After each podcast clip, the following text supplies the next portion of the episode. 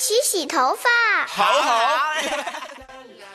小红书上他们会说，看你这个头发上街的话，别人会问你今天多少钱一晚上。呃，呃，我觉得那个剧其实有非常明确的提示到，说头发是一个阶层也好，一个种族身份也好，一个性别身份也好，非常重要的，会被用来，不管是你自豪的去代表自己的身份，还是说会被外界用来评价。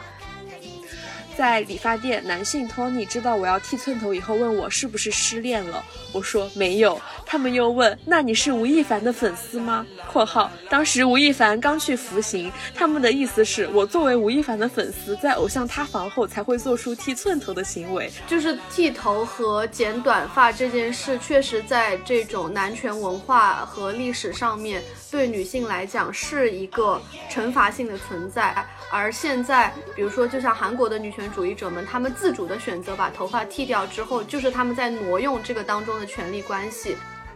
女权主义的工作常常是记忆的工作，我们努力记住那些有时我们常常希望或能够逐渐淡忘的事。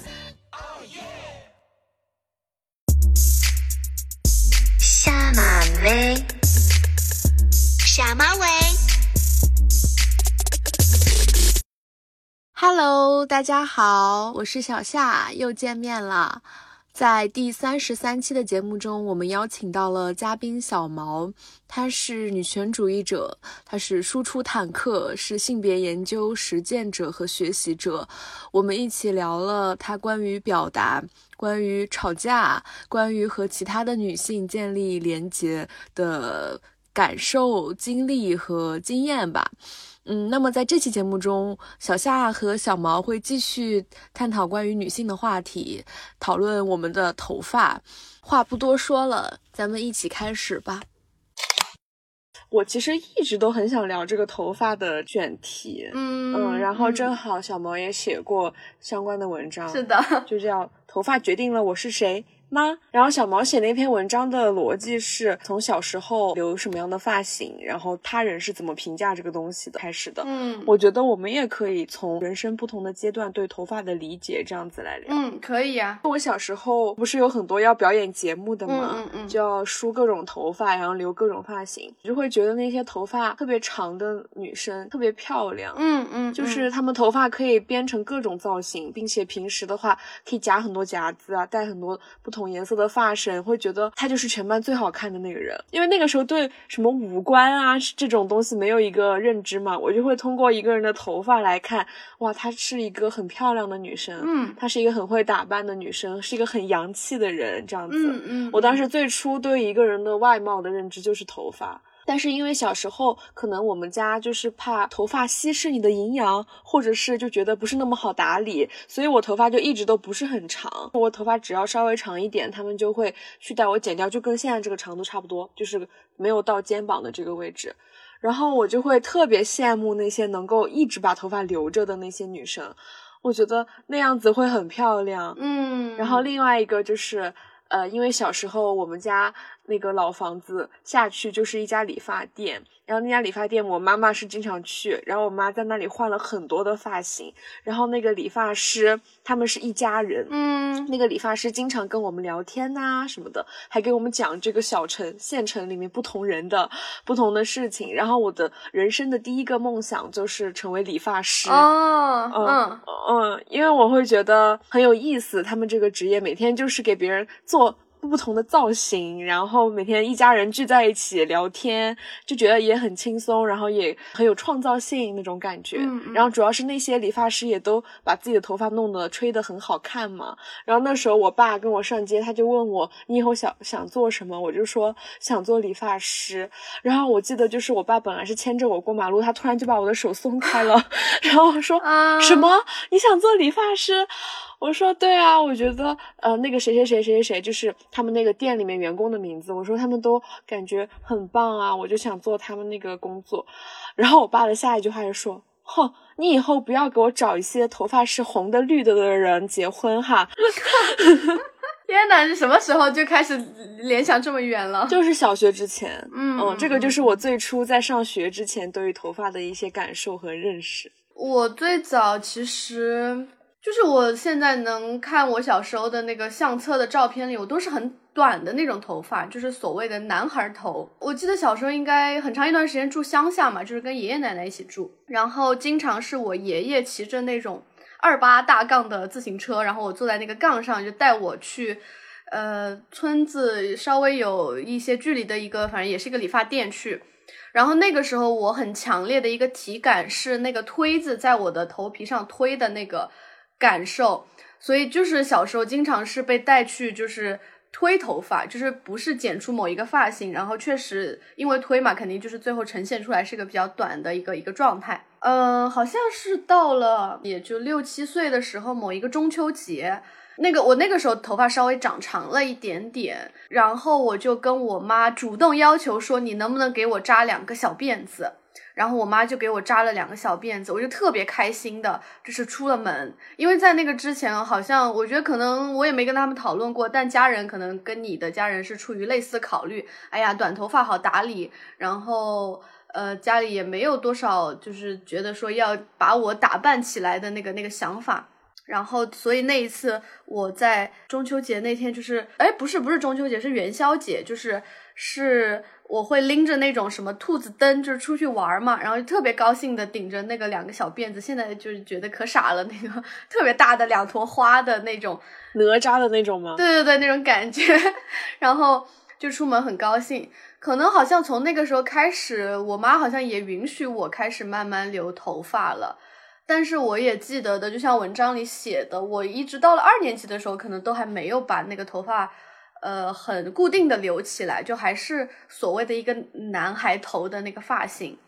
然后当时我班上一个老师，那个时候其实我是一个特别腼腆内向的、不说话的，就是不会被注意到的小孩。所以那个老师，反正他就看到我，有一天他就让我的家长来一趟。我就想说，为什么？我有点害怕，因为我也我感觉我也没有犯什么错，但是找家长总归不是一件好事。结果他把我爸找来之后，跟我爸说的就是。你们家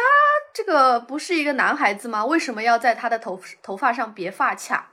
就是其实我是一个女生，只是可能因为我不爱说话，那个时候不爱说话，然后就。呃，没有被所谓辨认出来，然后这个老师又有一个觉得说啊，女生应该怎么打扮，男生应该怎么打扮的这样一个规范。如果我没我是在他的那个眼中是规范错乱的，他就觉得说我的家长得要呃，就是干预一下这个情况。然后我爸才跟他说，哦，我们家是个女孩这样子。嗯，所以我不知道后面我妈允许我把头发留起来，是不是跟这个也有关系？就是他们或许。呃，还是蛮看重所谓这个性别气质和性别外貌的这个方面，然后大人就觉得说，至少你得像一个女孩的样子，那你把头发留起来也没什么问题。然后有很长一段时间就是长头发了，可能就是从小学，比如说四五年级开始，一直到很长很长一段时间都是长头发。嗯，我记得就是在上小学以后，因为我们住宿嘛，所以是每周星期二和星期四的时候。会有一个集体的洗头的时间，平时是只能洗澡。然后那个洗完头的时间，女生宿舍就会大家就会各种吹头啊，然后互相梳啊什么的，就会会我会觉得是比较自由的。然后并且在头发那个时候还没有吹干的时候，你是可以披着头发呃去上晚自习的。平时是必须要扎起来，而且我们对扎的高度、头发绳的颜色都是有规定的。然后男生的话，就是老师会用那个手呃按在你头上，你的那个那一寸头发不能超过他的那个手掌嘛，就是男。生。女生都有这样的规定，但是在每次洗完头的那天晚上，我们都可以披着头发。我现在会回想起来，会觉得那是一个自由的片刻，因为大家又都穿着校服，然后都没有在身体上面有自我认同或者是自我表现的这个部分。嗯嗯。然后那个时候能披着头发，对于我们来说已经是非常大的自由。嗯嗯嗯。然后。嗯，我还记得，就是在我小学五六年级的时候，有一个班的女生会比较早的开始去打扮自己，会戴美瞳、喷香水，然后有一些会穿一些高跟鞋。这个当然在学校是不允许，但他们班主任管的比较松，嗯，然后他们班个性化的程度就比较高一点。但是当时在可能年级其他的人，或者是像我们的眼中，就会默认说这些人、这些女生这样披着头发是比较跳，可能成绩不太好，或者是会早恋啊，或者是就是会有各种的那种想法嘛，对于这个头发型。然后我觉得这个就是那个荡妇羞辱的一个根源。是的，是的，是的。啊，因为那个规范的东西它太强烈了，在你面前，然后只要有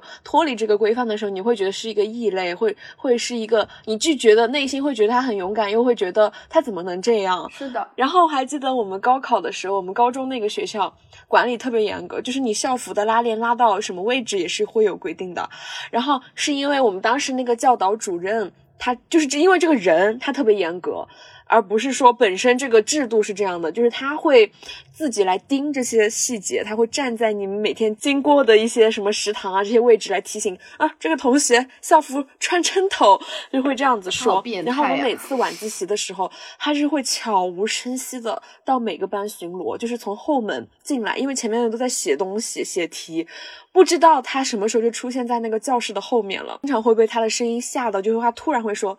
第三排第二个女生头发扎起来。”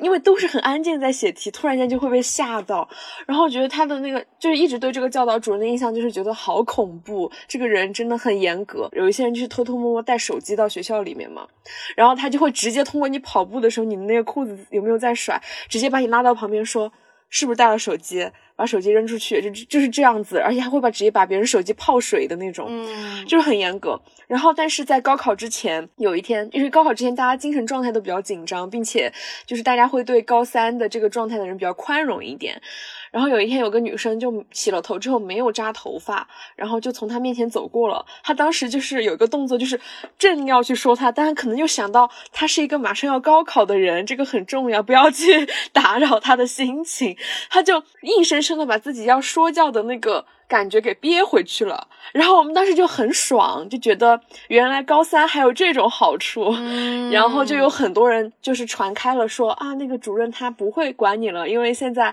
你马上要高考，他可能估计觉得就是想让你出成绩嘛，然后就有很多人从他面前披着头发走过去去试探 是不是不会管，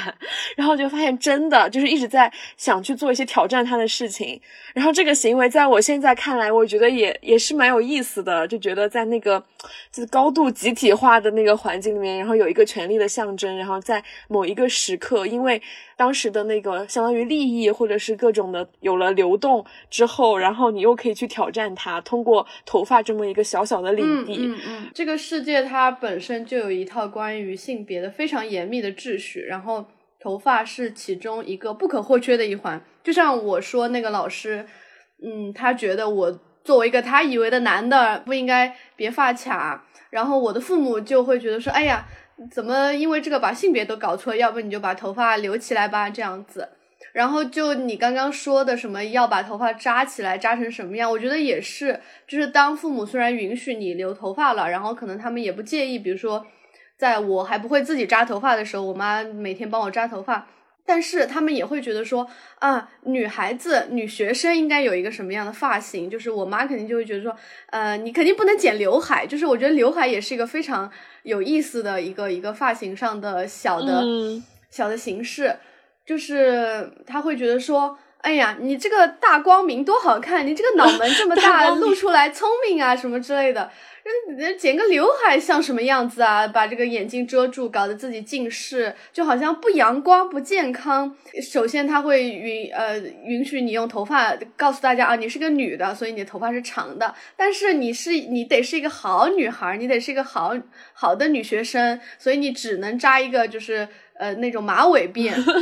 然后你也不要搞各种花哨的，什么把头发分开扎呀，什么扎一半披一半啊，什么更不可能说呃把头发上搞特别特别多的东西。我记得应该是初中的时候，当时呃，反正有一个女生她是舞蹈队的，然后我隔壁班上的，她就是我觉得她会被大家说啊，她比较臭美，因为她在自己的头发上就是做文章，就是。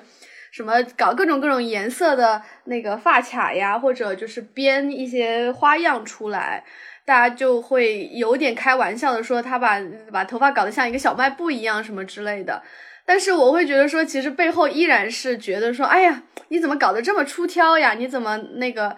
就是你这样是不应该的。记得是他们班的那个班主任也会，虽然没有那么严厉的像你们那个教导主任说。哼，你你给我把头发剪了，或者你之后头发上不能出现别的什么颜色，但是也会就是时不时的提点一下他，说啊不要搞得特别夸张，怎么怎么这样子。嗯，我也是那种家里面的人对刘海很有偏见的。他说都是一些对自己外貌不自信的人才会遮挡住自己的脸部，然后刘海还分那个齐刘海和斜刘海嘛。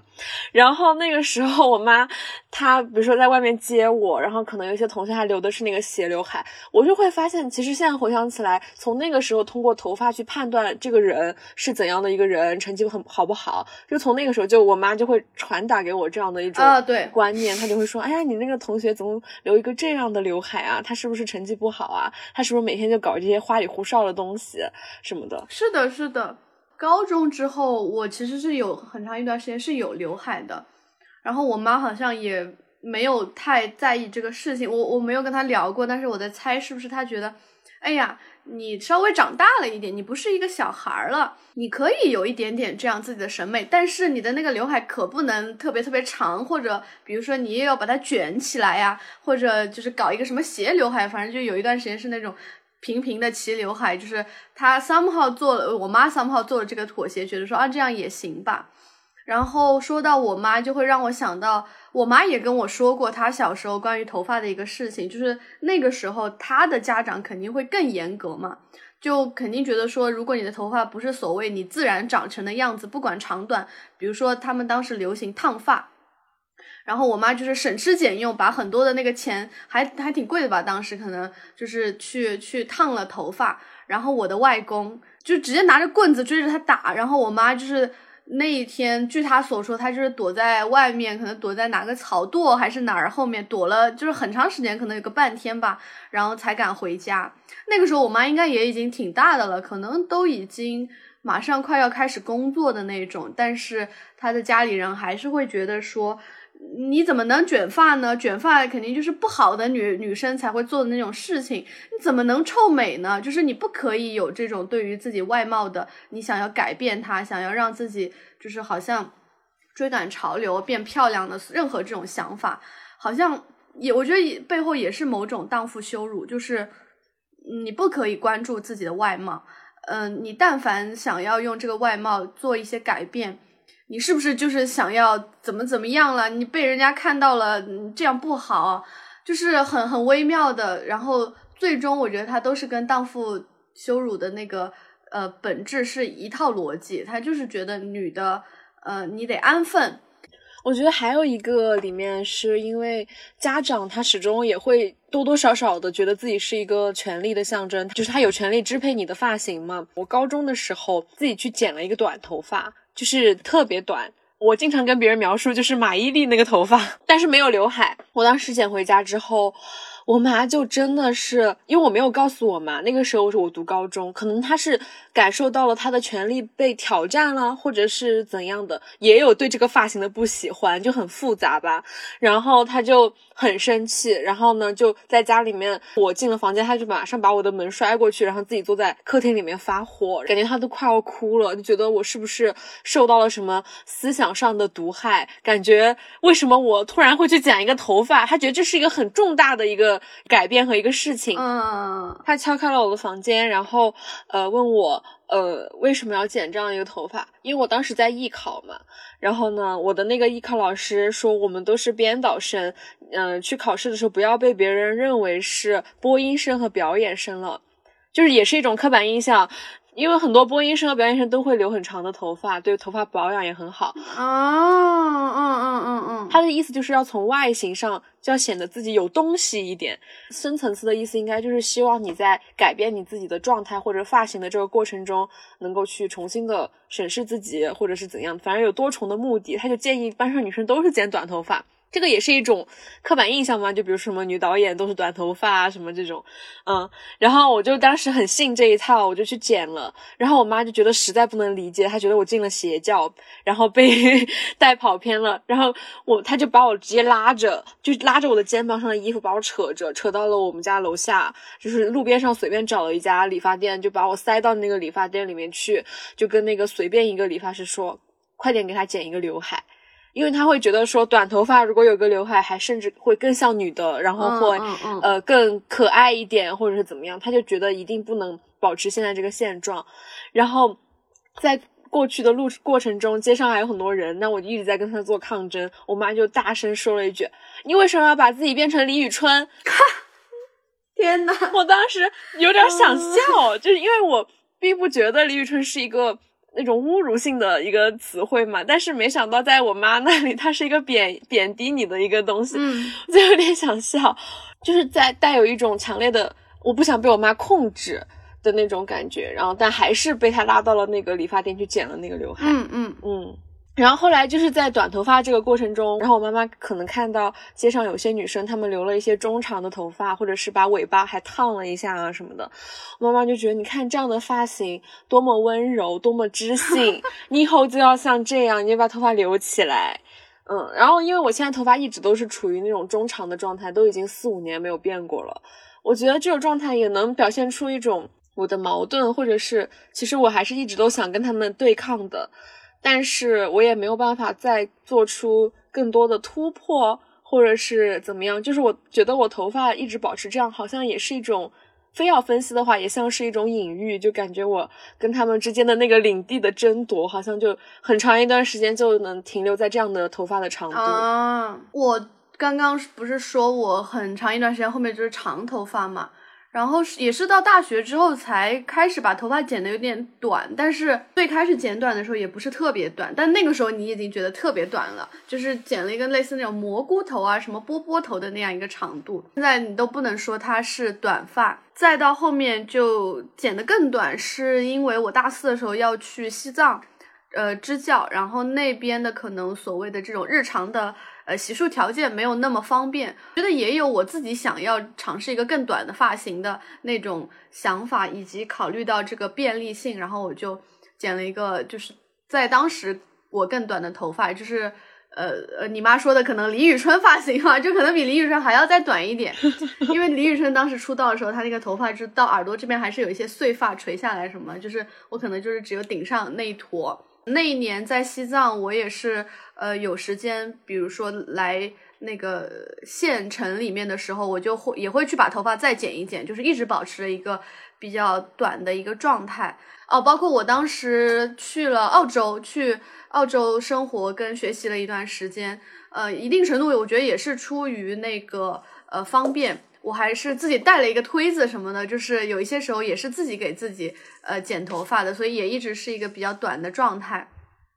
再后来，应该就是前年还是大前年，应该是二零年的时候，还是二一年，反正就是我也不知道怎么想的，当时可能已经开始不会那么在意，就是自己的发型和外貌这些方面了。我就是有一天非常热吧，可夏天我就把头发推了，就是嗯平头寸头的那样那样一个状态。因为其实，在大学的时候有一段时间，所谓的流行是那个，我自己其实早就已经经历了这个内心觉得说啊，其实也没什么，就是一个头发而已。以及我也在尝试了几年的短发之后，觉得说啊，短发。三炮也挺特别的，但我觉得就是觉得女生留短发特别，也是一个蛮微妙的说法，就是好像是默认啊，大部分的女生可能都是长头发，然后你跟她们不同，你是短头发的这种感觉，嗯对，依然是一个呃外界就是一种评价，可能比如说我在尝试短发的时候，也会受这种评价的影响，但是慢慢的可能就会觉得就不太会。再去想到底是因为这个审美潮流，还是说外界觉得怎样的头发特别或者好看？呃，反正就是习惯了短发，然后就直到剃寸头，就是一个更短的一个新的新不是新高度新短度的 一个一个状态。然后当时也还是每一天会，比如说跟朋友出去玩或者发自拍，就是也没有很介意说把这个剃了头这件事，就是传达给这个世界，就是发会发朋友圈。然后我妈看到了，我妈就是非常反应强烈，就像刚刚你妈的可能那个状态一样，她就是觉得说我翻了天了，为什么把自己搞成这个样子？肯定他会在视觉上首先看起来好像这个人很不一样，尤其那个时候可能也快有一年多没回家，他就会他可能也觉得是不是我在外面加入了什么邪教什么的，就是他没他不会就是直接这样想，但我会觉得说他那个心态可能是这样的，就不知道我怎么就变成了这个样子。他就会疯狂的在微信上跟我说这个事情，说不好看，说哎呀，你之前那个短发那个长度挺好的呀，怎么搞得这么短，像一个像一个小和尚似的，然后等等的，就是开始说一些他对发型的刻板印象。而且他当时讲了一个让我特别受不了的一个评价，就是我立刻怒火中烧。当时我还在跟一个男的在一段关系里面，然后我爸妈也是知道这件事的，所以我爸妈就跟我说：“他说小黄会喜欢吗？就是我当时的那个男朋友。”我真的当时我就是我早就已经在自己的身上去排除了，就是让男性的目光来评价我的身材也好，我的长相、我的打扮、我的发型，而我的父母突然说出了这样一句话，就是非常我非常非常生气。我记得当时那一天。好像还是我跟小黄在外面吃饭，然后吃了一半我就发火了，就是 我就跟小黄发了一通火，然后我就直接从吃饭的地方走掉了。这个怒火 somehow 不应该指向这个男的，但是我觉得也应该指向这个男的，就是因为你的存在，然后我的父母觉得说你可以来评价我好不好看。当我不符合我的父母的期待的时候，我父母会用你来对我的这个。发型进行施压，反正是当时也跟小黄吵了一架，这样子就是，后来也跟我妈吵了一架，但那个时候我依然还是愿意跟他们尝试沟通的。我妈反正也写那种小作文，我妈特别爱写小作文，就是小作文里面一会儿肯定你啊，说哎呀你现在长大了，啊妈妈也知道你有自己的想法，呃她但是她一会儿又开始说，但是不知道妈妈这几就是妈妈不知道这几年你怎么变成了这个样子啊。怎么会搞一个这样的发型啊？呃，然后我也会说，我朋友身边大家都觉得挺好的呀，嗯，他们都很喜欢摸我头啊，说现在这个发型摸起来手感很好等等。我妈就又开始写小作文，她说：“哎呀，朋友嘛，人家就是讲一些话，为了让你开心，可能人家心里不是这样想的呢。”就是这个也让我很生气，就是他开始挑拨，就是我跟我朋友的这这种信任跟关系，而且是以他的那种。思维来揣测别人，就是呃，首先先把别人想的不够真诚那样子。反正那个时候我就发现，怎么说不通呢？这个人就是任何的一个角度，你都没有办法，就是让他理解你。然后我就想说，哈，你会写小作文，我不会写吗？然后我还我不知道，我当时可能是发了一个朋友圈还是怎么样，就是说有没有朋友愿意来给我妈写一篇小作文，然后这个小作文的内容可能是来。夸赞我的发型的，呃，或者说夸赞女生剪短发或者女生剃寸头这样一个行为的，然后真的有很多朋友给我写了小作文，就是或长或短，然后我就全部给我妈转过去了。可能真的，比如说有十几二十段的那种一大段的话，然后我妈依然就是无动于衷。我觉得其实我朋友写的很多角度都。呃，甚至让我觉得很好。比如说，他们就跟我妈说，我觉得也是有一些技巧的，就说：“哎呀，现在剃短头发，说不定后面就留长了呢。夏天，呃，这么短的头发很凉快啊。秋天，说不定小毛又把头发留长了呢。就是阿姨，你不要就是把这个事看得特别重要啊，或者等等的。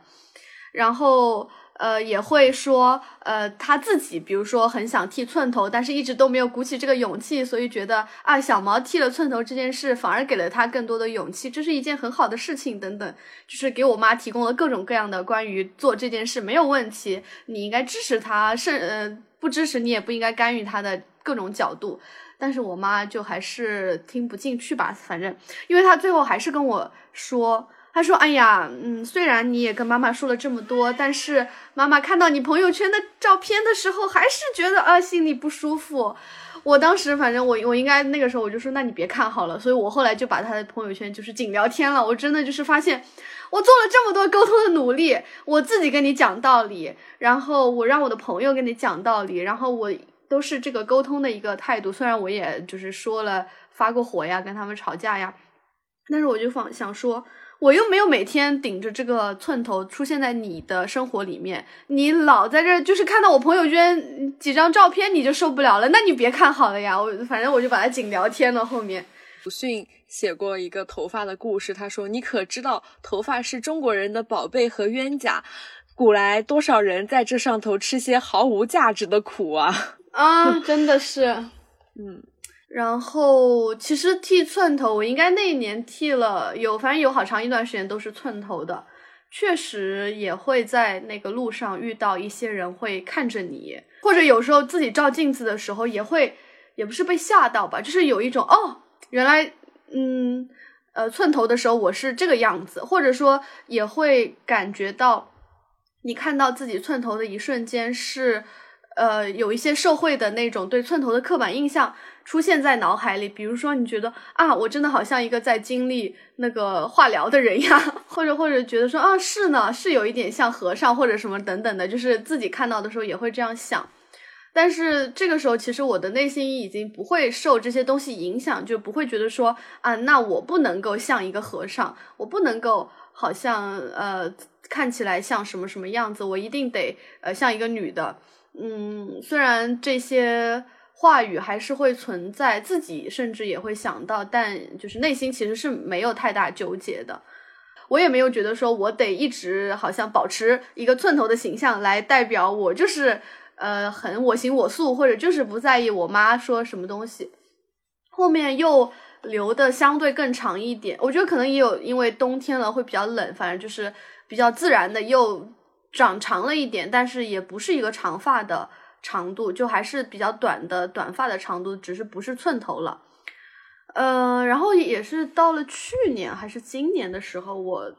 头发长了之后，我想说，我是不是可以把它那个烫一下？然后就去尝试了，呃，烫头发，就是烫卷的那个那个。烫完之后发现说，哦，我还挺适合这个发型的，就是它。与我这个比较活泼、比较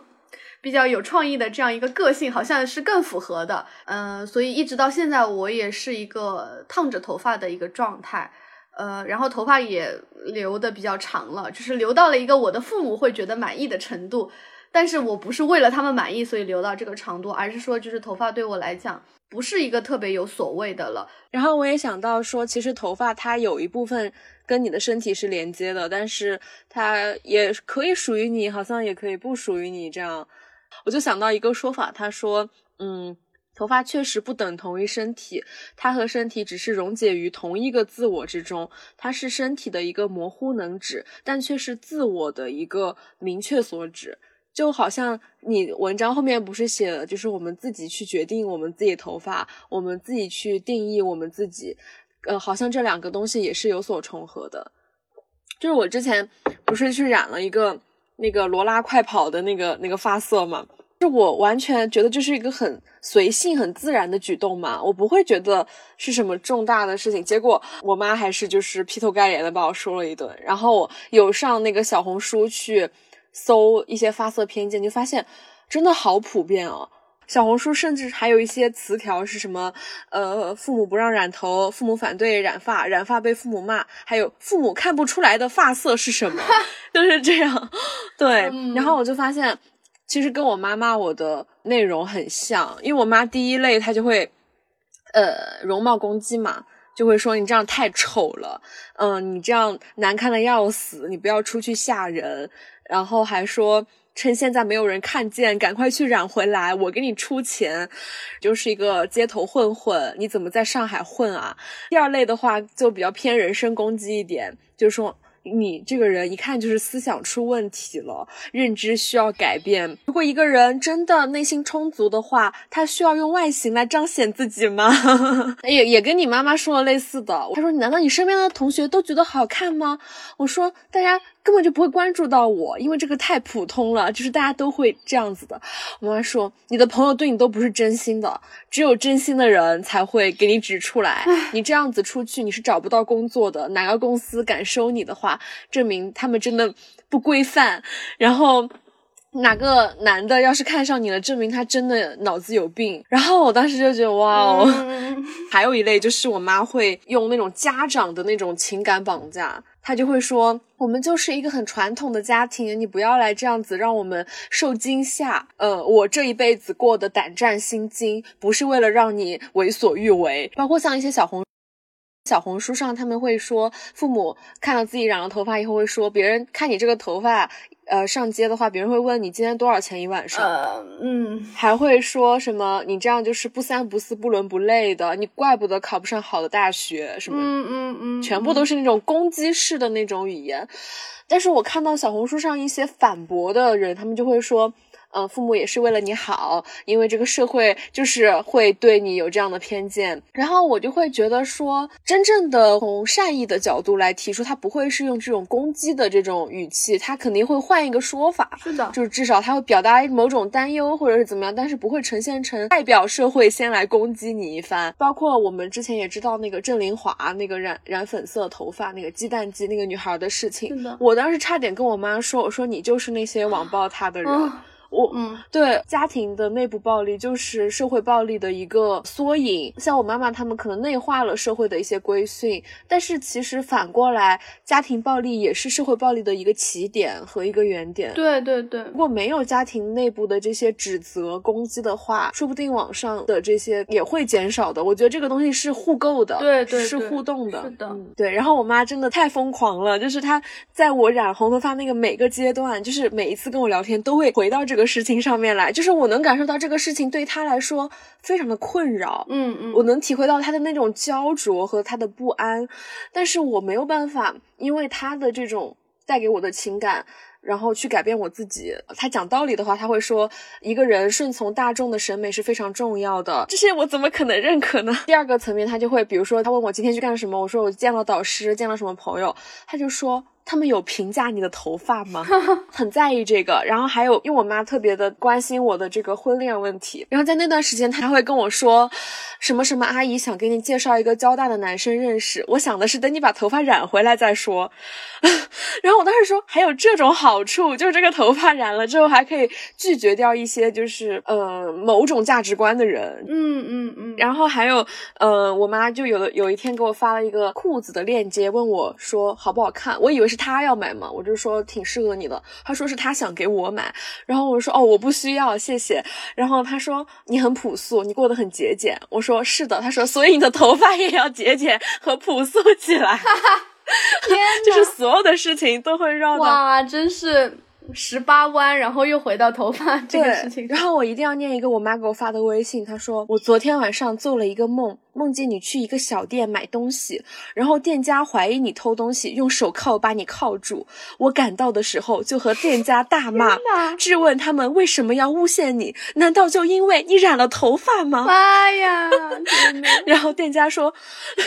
是的，难道他染这个头发不是小偷吗？最后还是你爸带了一大群人赶到，老板看人多，只好认怂。我不依不挠，让老板给你道歉，但是他都没有道歉。最后我醒来，发现泪流满面啊！我的妈呀，我觉得很复杂，这个东西给我的感受，嗯，我能感受到他的情感和他的状态都受我头发的影响牵动的太深，就各方面都有被这个事情困扰到。嗯嗯嗯嗯，包括后来他有一个。哥哥去世了，然后是一个比较年轻的状态就死了。我知道我妈会很难过，我就去安慰她。然后我妈就说：“所以人生就是这么无常，抓紧时光，珍惜家人，也要珍惜身边人给你的建议。你什么时候去把头发染回来？”天呐，我妈还给我发那种抖音视频，抖音视频就是说：“刘老师，我想去染一个红头发，可以吗？”然后那个刘老师就说。染头发嘛，在现在都是很普遍的，但是红头发是不可取的，因为中国人讲求五行相生相克。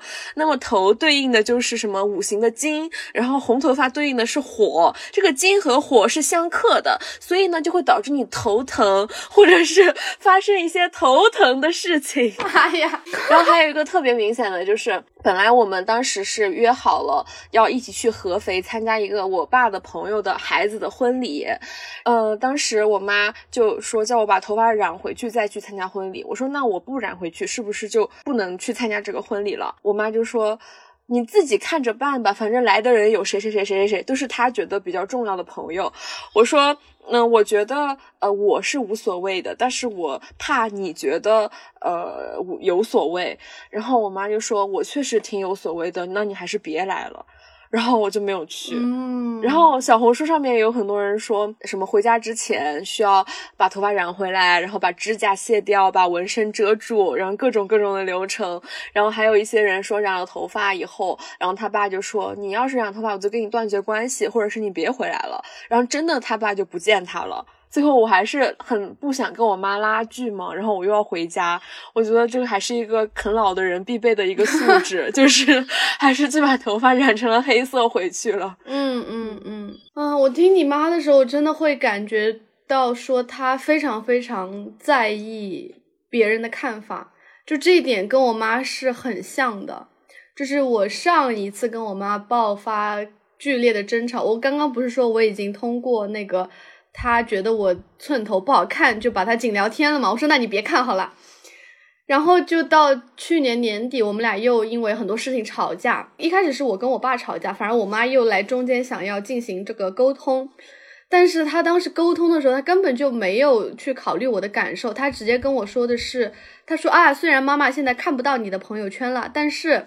你发朋友圈有没有屏蔽谁谁谁和谁谁谁？哦，然后他说你不要就是发一些东西让别人笑话或者什么给你爸带来什么什么影响，因为我爸是一个所谓体制内的，就是当他都看不到我的朋友圈的时候，他还要再去那个。去替我思考，说我发一些东西有别人看到了会怎么样？其实我也早就把他说的那个谁谁谁谁谁就给删了，因为他就是也是我爸妈的那种朋友，就是临时性的加了一下，发现你又不可能跟他们有什么沟通。但我就不会顺着我妈说，我说哎呀，我都把他们删了，你不用担心。因为我那个时候真的非常生气，我就直接跟他说，我说你有病吧，我说我现在连死都不怕，我还怕我发朋友圈别人说什么吗？我妈真的是一个一生都非常在意别人看法的人，然后她的这种习惯也，呃，也就是在很长一段时间之内是遗留到了我的身上的，就是我也有非常非常非常长的一段时间是很在意别人的看法的，就是。不管这个别人是社会主流认为女生应该是什么样子，打扮应该是什么样子，应该怎么呃做人、说话、做事，应该学习什么东西，甚至比如说在所谓的关系，尤其是异性恋关系里的时候啊，你应该是一个什么样的女朋友等等，一定都会是受到这个社会呃很主流的一些东西的影响的。然后我也花了很大很大的代呃也不叫代价吧，就是精力和时间去让就是。自己身上实现一个我不在意别人的看法和说法的一个一个过程，然后以至于就是到了现在，我就是完全没有办法再跟我妈进行就是很深度的沟通，或者说所谓的和解，就是我已经发现我们就是无法在一些层面上去理解和呃共同的形成某一个共识，所以就算是放弃了吧，我觉得，嗯。你刚刚讲到你妈妈可能特别在意别人眼光，还有包括她也跟你讲过她的父亲对她的发型的一些要求。嗯，我分析我妈妈这么在意别人眼光，当然还是离不开说社会大环境对女性的一些要求。嗯，对于母职的一些规训什么的，因为她更担心的其实是在她朋友面前我这个样子，他们会觉得是这个母亲没有把孩子教好或者怎么样。我就觉得他们身上的枷锁和他们内化的社会要求确实比。比较多，然后我也会想到，在社会大环境中，其实大家对于头发的容忍度也是很低的。比如说，呃，综艺节目里面其实是不能够出现染头发的艺人的。嗯，是的。嗯，然后还有之前看过一个新闻，是一个动画片，那个动画片里面就有很多那种。呃，动物的形象与人物，然后就会做成不同的头发呀、造型什么的。还有家长去举报说这个发色五颜六色的，就是带坏小朋友什么之类的。我就会觉得，还是它跟整个社会的包容度和大环境的自由度肯定是有关。我还记得小时候有人跟我说，就这两边的头发，这个叫什么？这个不叫鬓角，这个叫什么？就是额头上面这个发髻的。说这两边，如果你不再长那些很碎的毛。呃，小的短的头发就证明你长大了。嗯，我也听过这种说法。认真的去观察一些那种青春成长电影，他在学生时代和他长大了之后，他的妆造的变化，发现真的很多都没有这两撮头发，就证明他长大了。我是觉得头发在某种程度上，嗯，在很多人的眼中也是一种符号，它也是一个社会性的一个东西。对，是的。其实说到头发是一个象征、一个身份、一个社会可能用来评价你的标准的时候，我会想到有一个剧，我忘记叫什么的，但是那个剧讲的是一个黑人女性，她是自主创业，然后研发了就是针对黑人的发型的那种染发膏啊，或者头发保养的洗发水啊等等之类的东西。因为其实对黑人来讲，他们的发质和发型和头发的这种日常的打理，是跟所谓的就是我们直发人、直的头发的人是不太一样的。他们是需要用特殊的梳子去去打理自己的头发，然后他们的发型也会跟我们很不一样嘛，因为他们天然有这个卷度，可以做出更多其他的造型。然后他那个片头里面有一句话，就是他的背景画面是不同的黑人女性的发型，然后他就说头发是美，头发是身份，类类似这样的一段话，我才会意识到说，哦，可能我我也在经历类似的感受，就是只是对我来讲，因为我觉得对黑人来讲，那个头发是更重要的一个身份的标志跟象征。比如说，我记得可能是另外一部剧里面。是一对白人家庭，他们领养的一个小孩，其中一个小孩是黑人，然后白人父母其实是不知道怎么打理那个黑人小孩的头发的，所以他的头发就好像长了虱子，还是说全在一起等等的。然后是后面有一个呃，他们出去玩遇到的隔壁的一个黑人的呃一个妈妈吧，过来跟他们说，其实你应该怎么样怎么样对你的孩子的发型，嗯。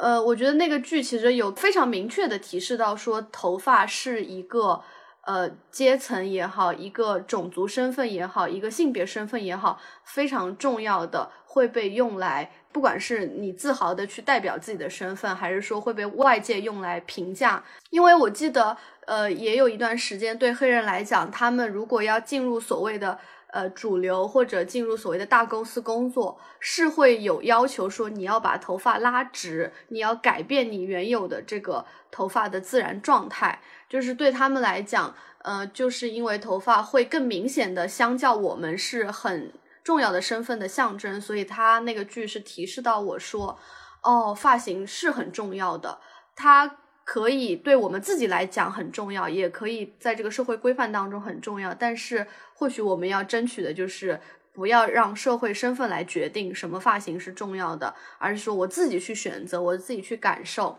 你讲这个，呃，黑人经营一些公司可能会要求他们把头发拉直，这个让我想到了之前看过一个纪录片叫《杀马特我爱你》，然后那个杀马特其实就是中西部地区一些农村，然后出来很年轻，十一二岁这样出来务工的一些底层的工人，然后他们。嗯，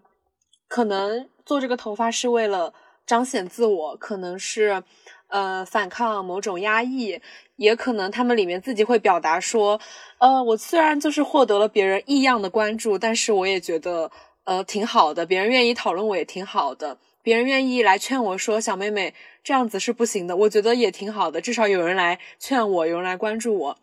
有些人会说。我就是要把自己看上弄上去，看着很不好惹的样子，然后来有一些棱角，或者是看上去很威风的那种感觉。然后还有一些人会说，嗯，在工厂里面打工，你留这个发型，别人就会知道，呃，他打了你以后，我们整个杀马特家族都会来一起来，就是去反击他。他也有一种社群的那种身份认同在里面。啊，嗯，所以我就会，我觉得这个东西。呃，头发在他们那个族群里面也很重要，因为他们也表达到说，呃，头发是他相当于最小单位的可以改变的自己身上的一个东西，然后也是用来实践自己的一些态度或者是自己的主张的一块土地。这个杀马特他们因为在网上特别火嘛，就是在有有一段时间，然后之后有被封杀过，但是他们其实一直都存在，就是没有说彻底的消失。然后在这个创始人的那个 QQ 或者什么，他的一个签名就是说，审美的自由是一切自由的起点。哦，嗯嗯，是的，是的。然后他们就会觉得这是自己最后的一块自留地。他们面临的一个矛盾和拉扯就是，如果他们要进那种大厂，或者是更规范、更高端、能挣到更多钱的工工厂的话，他们就需要把这样的夸张的造型变成更普通和寻常的那种黑色的头发，所以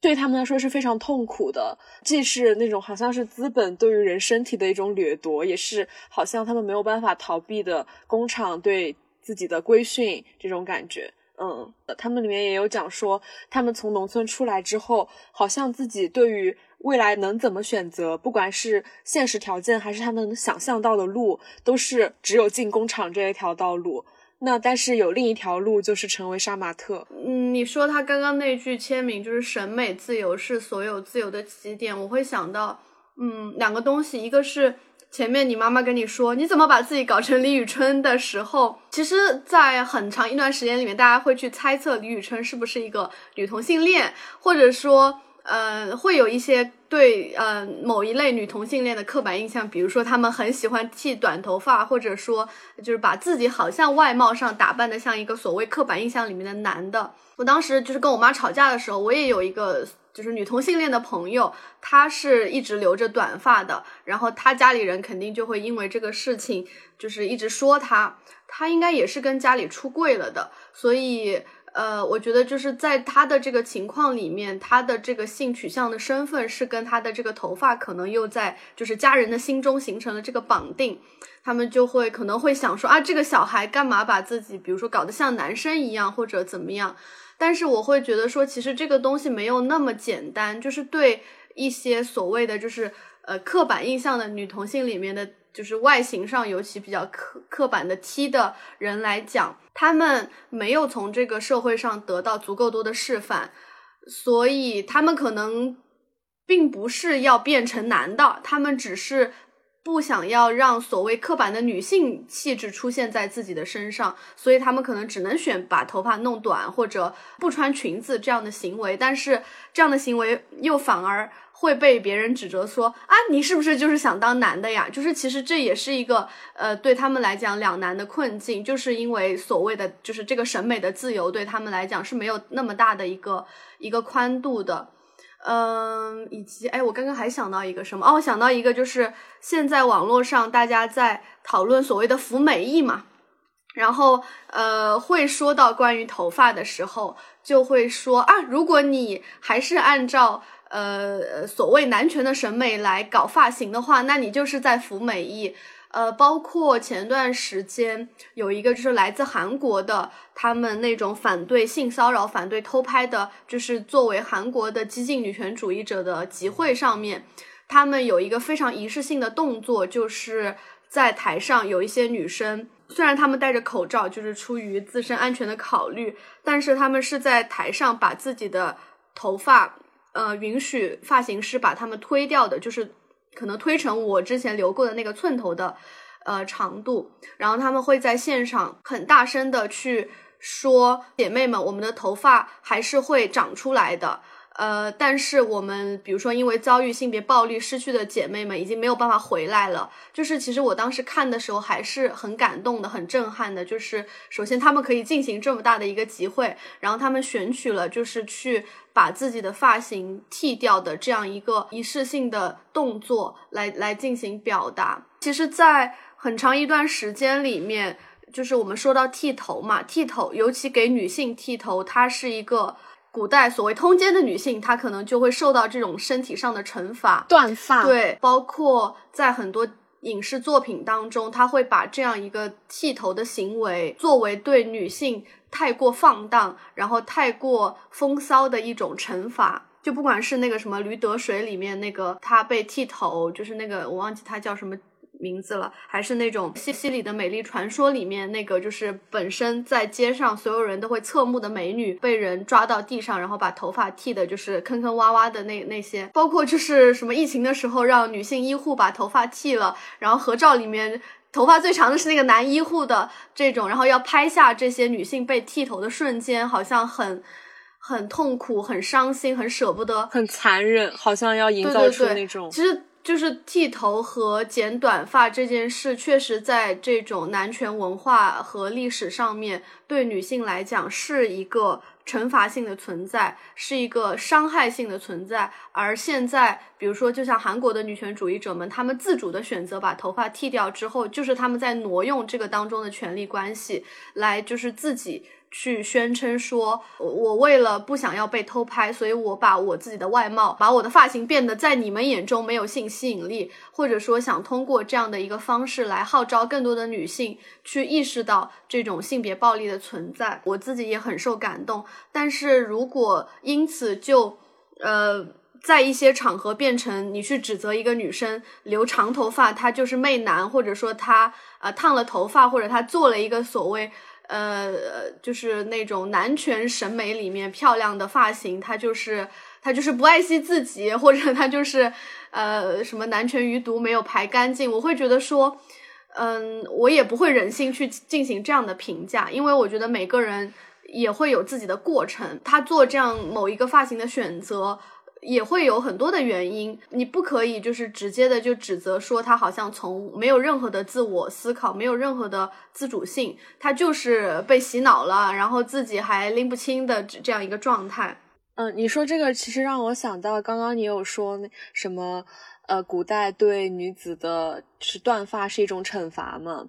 嗯，因为其实不管是呃东方还是西方，其实对头发一直都有一些。重视，比如说东东方的话，就会什么割发代首、断发为祭，然后西方的话，好像从古罗马时期也有对于那种发色的偏见就已经开始，比如说贵族他就是金发，然后一些比较劣等的人他就是红发或者是怎样的，嗯，好像都一直对头发的争论是不断的。其实，在呃我们国家。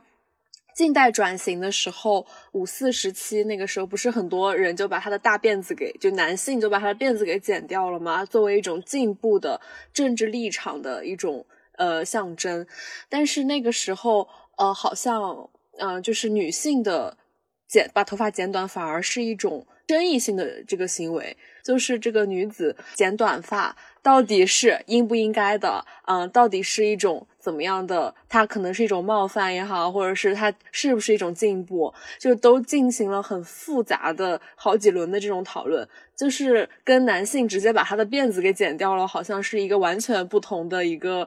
呃，大家对他的态度、观点和看待方式是完全不一样的。就是妇女杂志上，它有开发一些批评女生剪发的文字，然后在另一边就是一些鼓励女生剪发的文字，它就是形成那种对话和讨论。比如说，它里面就又说了，教育部是禁止女生进学校，就是进学校的女生是不能剪发的，相当于是。然后另一方面，又有一些学术界的时事评论说，头发啊什么天然或者有点用处，例如保护头脑，但是剪短一些也没有失去它的保护作用，并且使它便利了不少。这样的，就是他们，呃，还是会在。呃，整体社会要跟那种纲常伦理和封建礼教割席的情况下，又考虑到女性，她是一个女性，那她不应该遵守这个女性的一个规范吗？它其实也体现出了就是在近代转型中的很多矛盾之处。然后包括英国的一个社会学家，他在他的《身体与社会》里面这本书说，其实社会对于身体的规训，本质上就是对于女性身体的控制。然后当时一些比较先进的五四女性，她们剪短发其实就是一种宣言，就是用自己的身体作为一种呃证据，或者是作为一种在场呃表达自己的一些呃理念这个样子。但是到后来，可能到二三十年代，这个关于这样的讨论就是渐渐的消散了以后，剪发反而就成为了一些商业广告或者是一些资本家赚钱的一种。呃，方式就是说，大家这个剪发、短发是一种时髦的东西了，然后大家都来。它其实也隐喻了一种，好像很多进步话语都容易变成，呃，最终会转化为一种牟利的或者是资本的东西。我觉得也是有这样的一个逻辑在里面的。是的，是的，就是女性总是会。被放置在更复杂的要去选择的环境当中，不管你怎么选，你可能都会被呃指责说啊，你要么被你妈指责说这样太难看了，要么被别人指责说呃你这样不上道，或者说要么被说你太标新立异了，或者有些时候你的发型会被你的。比如说你认为他应该是跟你同样价值观的，甚至是另外一个女权主义者指责为说啊，你这样是不是在迎合男性审美？就是其实我们都会面临到更复杂的一个一个情况，而不是像男的啊，我把辫子剪了就代表我新生了，我文明了，我进步了。没没有这么简单，而且另外，就像你说的，呃，我们的发型也会被 就是呃资本收编，进入到消费主义的话语里面，就就好像现在呃，可能有一些广告也会打着说啊，女性可以留任何的发型等等之类的，但是可能它是因为它是一个广告，所以它目的还是来就是卖自己的产品这样子，就是嗯，不仅仅是发型吧，就是去。对女性的身体进行，不管是号召也好，还是说鼓励也好，还是怎么样也好，就是其实它本身就只是一个自然的东西，它不需要任何人的评价，也不需要任何人的鼓励，也不需要任何人的肯定，只是说就是因为这么复杂，所以你你没有办法避免这这些东西的产生。在录这个播客之前，我有去问两个朋友。关于他们对于头发的这个感受嘛，其中一个朋友在当时那个郑林华逝世的消息出来的时候，他发的一条，他说，呃，昨天晚上回宿舍的时候，碰到同学问我怎么想起染现在这个头发，就当当当时它是蓝蓝绿色，嗯，然后他说，其实答案有很多，比如说染头发会让我非常开心，还可以让我不用面临油头的烦恼，比如我喜欢的偶像新染了头，刚好那个发色又很漂亮。又比如，我只是在路上多回头看了几眼别人头发的颜色等等。从一九年第一次漂头发以来，断断续续染过了白金色、粉色、粉紫色、橘色、蓝色几种颜色。嗯，一直到去年九月开学前，我的头发都还是橘色的。嗯，当时把它染成黑色，事实上代表了我对新环境的恐惧，还有我对我父亲的妥协。我不知道我即将来到的这个学校是怎样的一个世界，所以想先平和的度过新学期。嗯，这学期染头发其实有两个原因，一个是这里让我感到安全了，我被很好的朋友包裹着，我感到又可以做自己了。呃，另一个原因是粉发女孩的事情。嗯，我和她保研到了同一所学校，同样在毕业季染了头，我顺利的度过了不确定的新学期，开始重新做自己，但她没有办法了。在我还是粉发女孩的时候，本科某位老师曾经。轻描淡写的对我说：“你倒是有本事，但学术靠的是真本事，而不是头发上的颜色。”他可能就是非常轻的一句话，但那种凝视的目光和居高临下的语气，让我一直记到了现在。我甚至能想到，在保研后那位老师可能又是如何评价我的。呃，尽管他的评价对我来说已经无关紧要了，所以我知道我又该染头发了。哦，写的好好呀！天呐，之前郑林华的那个事情出来之后，在公交上看到有一个女生，她是粉色的头发，就刚好是在那段时间。我不知道她是不是也是因为知道这件事，然后染着这个头发。嗯，当时想到的时候，首先想到那个女生因为染头，然后被网暴的事情去世了。我就会很很难受，但是我同时看到那个公交上一个，其实我也根本不认识她的女生，她那个头发就像那个黑白公交里面非常闪亮的一个粉色的东西存在在那里的时候，又会觉得很感慨，就是我会猜测说她到底是，呃怎样的一个心态去染这个头发，可能她也不知道那个事情，只是说她喜欢，或者她如果也知道，呃我会觉得说。呃，有一种有一种女性的共同命运的那种感觉，就在我身体里升起来。然后我还偷偷就拍了一张她的那个背影，然后还发给我身边的朋友，然后会让我想到说，呃，你这个朋友写，其实他每一次染头会遇到来自不同的这这种权力象征的人的指指点点。嗯，我也想起小红书里面也有女生染了头发之后，那个她的男朋友就会说：“你这个样子，我怎么跟你一起出去？”什么之类的，就是有社会各个方面的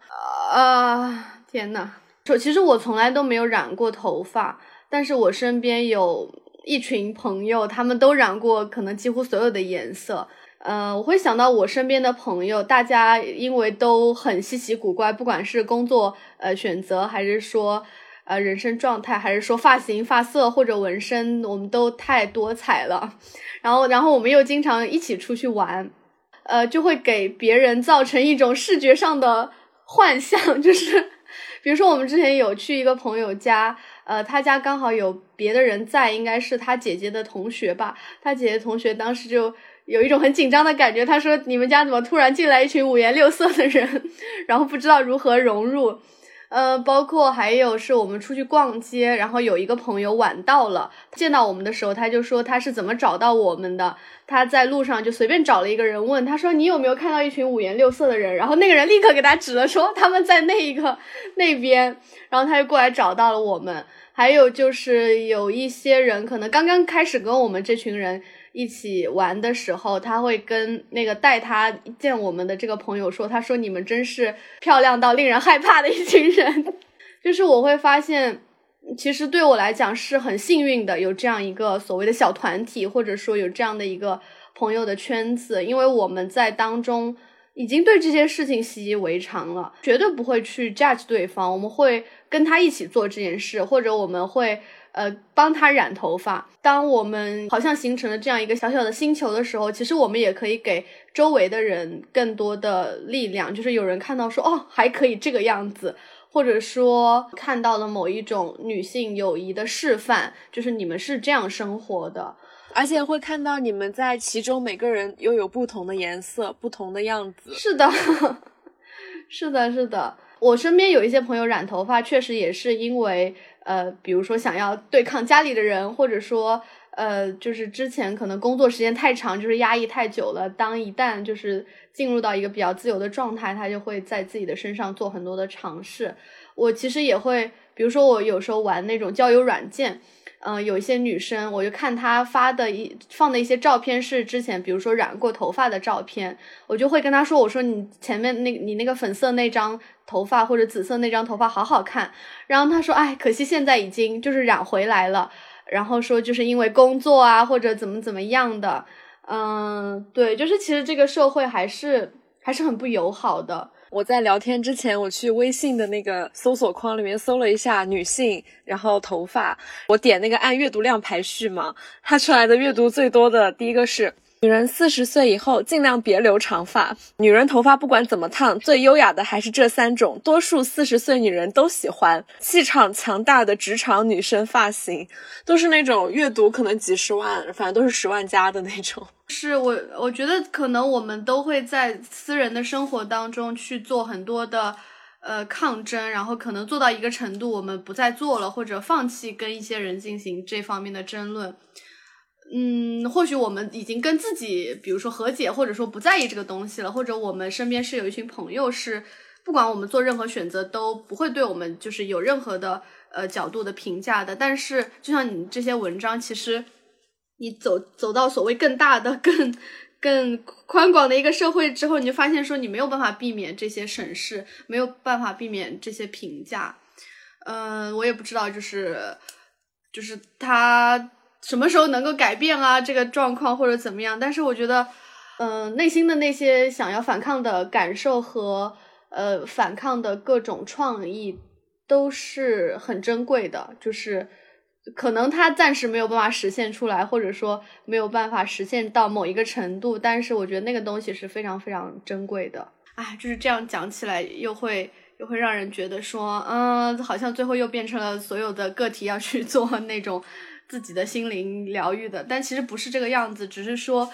在我们的环境里面，可能就是没有办法，呃，一种策略吧，算是。嗯，对对对，没有办法，就是所谓产生特别结构性的改变。你刚刚说，就是你踏出自己的同温层以后，发现哦，这个世界还是有这么多的偏见，这个也是我很大的一个感受。但是可能就是希望还是在就是人的身上吧。我还想分享一个，就是我有问到另外一个朋友，她是呃剃过寸头，然后她都比我们小很多的一个女生，然后她给我发了很长的一段话，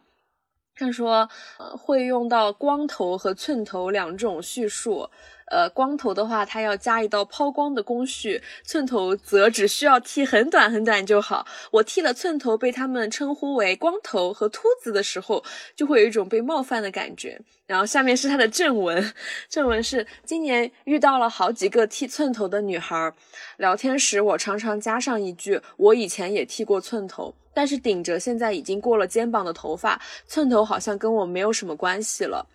在二十岁生日来临前，我希望这一天能特别一点，去做一些想做但一直没有做的事情。所以我走进了理发店，跟 Tony 说我要剃一个寸头。现在回想起来，这不是一时冲动，而是许多过去一直藏在心里的想法，在上大学以后，终于可以把它一一变成现实。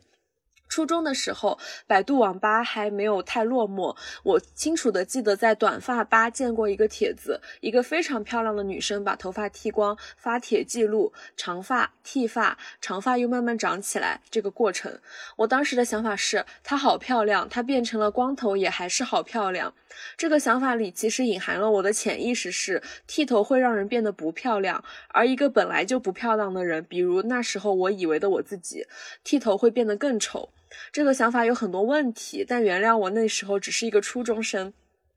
也是还是在初中的时候，我是班上唯一的一个短发女生，头发的长度到脖子，当时称呼这种发型为波波头。有一次，班主任站在我身后，我完全忘记了为什么会说到这个话题，只记得他站在我身后，跟全班人（括号其实是说给女生听的），大概大概意思是所有人都应该像我一样留短发，这样最有利于学习，长头发太浪费时间了。我很奇怪，甚至有点愤怒。我选择这个发型完全是出于偶然，根本不是想要节省时间好好学习。好讨厌啊！你们只会抓这些细枝末节的东西，就算会浪费时间，浪费一点时间又有什么关系呢？初三的时候，我开始蓄起长发。高三的时候，我听了一个流传的励志故事，大概是一个本来学习不好的女生如何下定决心好好学习。他做的事情就包括把长发剪成了像男孩子一样的短发。当然，这个故事里也包含他每天是多么的废寝忘食，最终考了多少分。但这些在讲述中都变得不重要了。我印象深刻的只剩那句：他把头发剪得像男孩子一样。后来班上有个男生去剃了光头，我跟他不熟，也一直没有关系问过他的动机。班主任看见了，跟大家说剃光头不太好，显得我们这里像监狱。但难道这里不是监狱吗？在中学时期，我已经有了剃寸头的想法，但我从来没有行动，甚至没有再回到过短发，因为变短的头发意味着一种顺应，符合应试教育里对一个刻苦学生的想象。无论我是主动还是被动，我都失去了阐释的权利，只会变成一个流传的故事，故事里没有我的声音。直到二十岁生日来临，我走进理发店，当时我的朋友会好奇，我没有犹豫和害怕吗？确实有，只是当我在意识到我的犹豫和害怕的时候，我反问了自己，为什么会有这种情绪？我虽然在一个更加开放的环境里，但我刚才来，一切的人和事都是陌生的，我害怕遭到非议，更害怕在陌生的地方独自面对非议。我充满了不安，我意识到了这些情绪，但这让我更坚定了，因为现在剃寸头这个行为开始有了新的意义，就是我是否有决心和勇气去面对未知的一切。在理发店，男性 Tony 知道我要剃寸头以后，问我是不是失恋了。我说没有。他们又问：“那你是吴亦凡的粉丝吗？”（括号当时吴亦凡刚去服刑，他们的意思是我作为吴亦凡的粉丝，在偶像塌房后才会做出剃寸头的行为。）我说我不是吴亦凡的粉丝。这个小插曲我没有很在意，但这件事情真的好经典。昨天一位拉拉朋友跟骚扰他的顺直男说了自己的性取向，对方回应的意思大概是。你会成为拉拉，是因为不知道男人的好。剃完寸头以后，我收到了很多来自女孩子的赞美，非常感谢大家。这些赞美中，很多人说好酷啊之类的。我之前也有跟朋友讨论，辣妹在网上的图片里，她们的身材非常的好，画着非常精致的妆容，这是不是也是一种服美役？到底什么才是真正的自由？我剃寸头那天涂了口黑，看起来更酷，但我心里也在犹豫。和忧虑，我清楚的知道，我只是在运用口黑去弥补我的胆怯，出门还必须要戴帽子。但这些忧虑并不会构成焦虑。那时候我非常的接纳自己，去察觉我的情绪，去反思自己和他人身上表现出来那种无意识的规训。这种探索让我感觉很有意思。最近一段时间，身边或网络上见到剃寸头的女孩子越来越多了，同时伴随着许多非常有价值的关于女性主义的讨论。其实有时候我有一些耻感，呃，我剃过寸头，但是却没有一直保持寸头。我放任头发一点点长长，我好像没有那么的正确。不过又会很快想到，我们接纳长发和寸头，也应该接纳不长不短的头发，完全没有头发。呃，接纳黑发也应该接纳粉发、白发，或者是染成了白发还是自然生长的白发。这一点点耻感没有给我太多困扰，我只是觉得应该诚实的记录所有细微的感受。我意识到剃寸头是一个行为，最重要的是在这个过程中一切的反思和觉察。最近陷入到一些困惑中，变得不是很能接纳自己，写下这些文字，回忆过去的一切。原来曾经对自己这么的温柔和包容啊，感觉从过去获得了一点力量，消解当下的困惑。啊，他写的好好呀！我的天呐，对。而且我觉得，好像女性真的会有很多矛盾，然后会有很多细微的感受。这种觉察，其实我也觉得好宝贵啊，就会让我想到，你就问我说，呃，怎么有这样的表达欲？我觉得就是不是只有我有表达欲，而很多女性都是有这样子的。我们就是会去记住关于某一个小小的点的。从头到尾的那个事情，就像他写头发最开始啊怎么怎么样，然后在这个过程当中有很多的纠结啊，我到底是不是在服美役等等的，然后不断的产生新的感受，然后连接起之前的感受，或者再让自己。呃，再感受感受，再记录下来，就是我们就是这样去思考的。就是刚刚我突然看到一篇文章，我就浅浅点开了一下，他就是在讲一种女权主义的生活。他说，女权主义的工作常常是记忆的工作，我们努力记住那些有时我们常常希望或能够逐渐淡忘的事。当思考过一种女权主义的生活意味着什么，我会一直在回忆，试图把碎片拼凑起来。我把一块海绵放在过去过去的记忆里，我觉得这个就是我们的思考和表达方式。我们就是能够在细微处去察觉自己，然后察觉自己跟别人的关系、跟社会的关系。我觉得非常需要重申的或者强调的就是，我们得认可这样的思维方式，这样的呃不断复盘的方式，这是非常非常宝贵的。这是能够帮助我们越来越发现说我要什么不要什么，以及呃我适合什么擅长什么，然后有什么真的是我不可以接受的东西，呃，然后也会让我们更少有那些去自责和内耗的情绪，嗯。那请小毛给大家推荐一下书影音吧。书其实我很想推荐，就是我刚刚读的那段话，它就是在介绍一本书，那本书叫《过一种女权主义的生活》（Living a Feminist Life）。我不知道它有没有中文版，我应该还没有读完，就是读了一些呃英文版的。然后它也是通过一个很个人的，作他那个作者作为女权主义者，在生活，在他的呃教学，在他的这种研究。和非常真实的，他不是去扯一些大的理论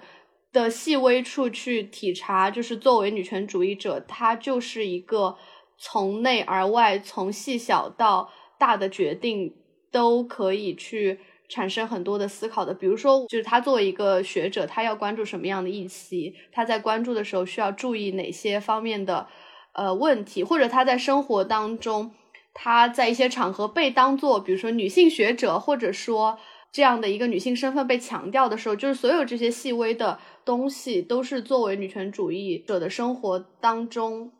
我们必然会经历的事情。然后她把这些记录下来。我记得之前是另外听的一个讲座里面，那个老师也是在讲说，他读了这本书之后，他就会给自己布置一个呃，作为女权主义者生活的作业。刻意的去关注这些东西，呃，然后要把这样的角度带到自己的生活、学习和工作当中。作为一个女权主义者，是我们布置给自己的作业，然后我们来写成一个我们对自己作业的回答。书影音影，感觉最近没有看什么特别好看的剧或者什么的，但是我我想推，如果要推荐，我可能想推荐就是我的天才女友那部剧。呃，然后他的书也很好看啊，他好像第四部还没有拍出来吧，但是我觉得前三部拍的也很好，就是他还是挺还原书本当中那个两个，不管是从角色的外貌到他们的关系和那个街区和街区发生的所有的事情，是很还原原著的，就是我的天才女友那四本书的原著。音乐前段时间我在那个贵州参加了那个女性共居的时候，那天大家反正有一个那种音乐会，呃，一突突然中间就出现了一个环节，说我们放一首自己喜欢的音乐吧。然后我当时放的那首也是我呃第一次知道之后都特别喜欢的那首歌，叫《今晚天空没有云》，听起来很舒服，节奏很慢。它是一个台湾的原住民歌手叫以利高路的一首歌。它其实讲的是当时应该是原住民去反抗这种，呃，对他们的汉化的时候，他们好像是一群人走到马路上，就是躺下来，呃，大意可能是想要去表达自己对这块土地的这种所有权的时候，然后他创作的这首歌，因为歌词里面就会提到说。呃，今晚天空没有云，银河灿烂跨越头顶，肩并着肩，手勾着手，我们往后仰躺，泪水沾湿头发，我觉得非常动人。他把他通过音乐把那个场景还原出来，然后当我知道原来背后其实有这样一个大家抗争的小故事背景的时候，就会更喜欢这首歌。嗯，音乐我一开始我以为你要推荐小周，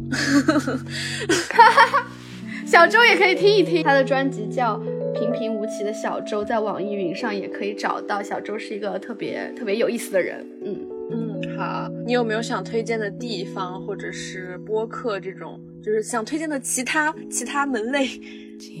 就会让我想到，比如说有一些朋友来成都玩的时候，他问我说：“小毛，成都有没有推荐的好玩的地方？”我说：“我也不知道成都有什么好玩的。我觉得最好玩的就是朋友家。就是如果要推荐的话，我会推荐大家。”呃，如果你愿意的话，更主动的去链接呃女性好友，然后呃，尤其是那些你觉得他会跟你关心类似呃议题的人，然后去主动的跟他对话，让尤其是。呃，如果你们在一个城市的话，更主动的一起出来玩啊，或者怎么样的，这样的话，你就可以有一个可能安放你在学习、生活、工作当中没有办法去安放的一些情绪跟思考的那样一个关系或者空间。嗯，说的我都好想再跟你见面。我们肯定还会有很多次见面的。嗯。只想找回。遗忘的爱。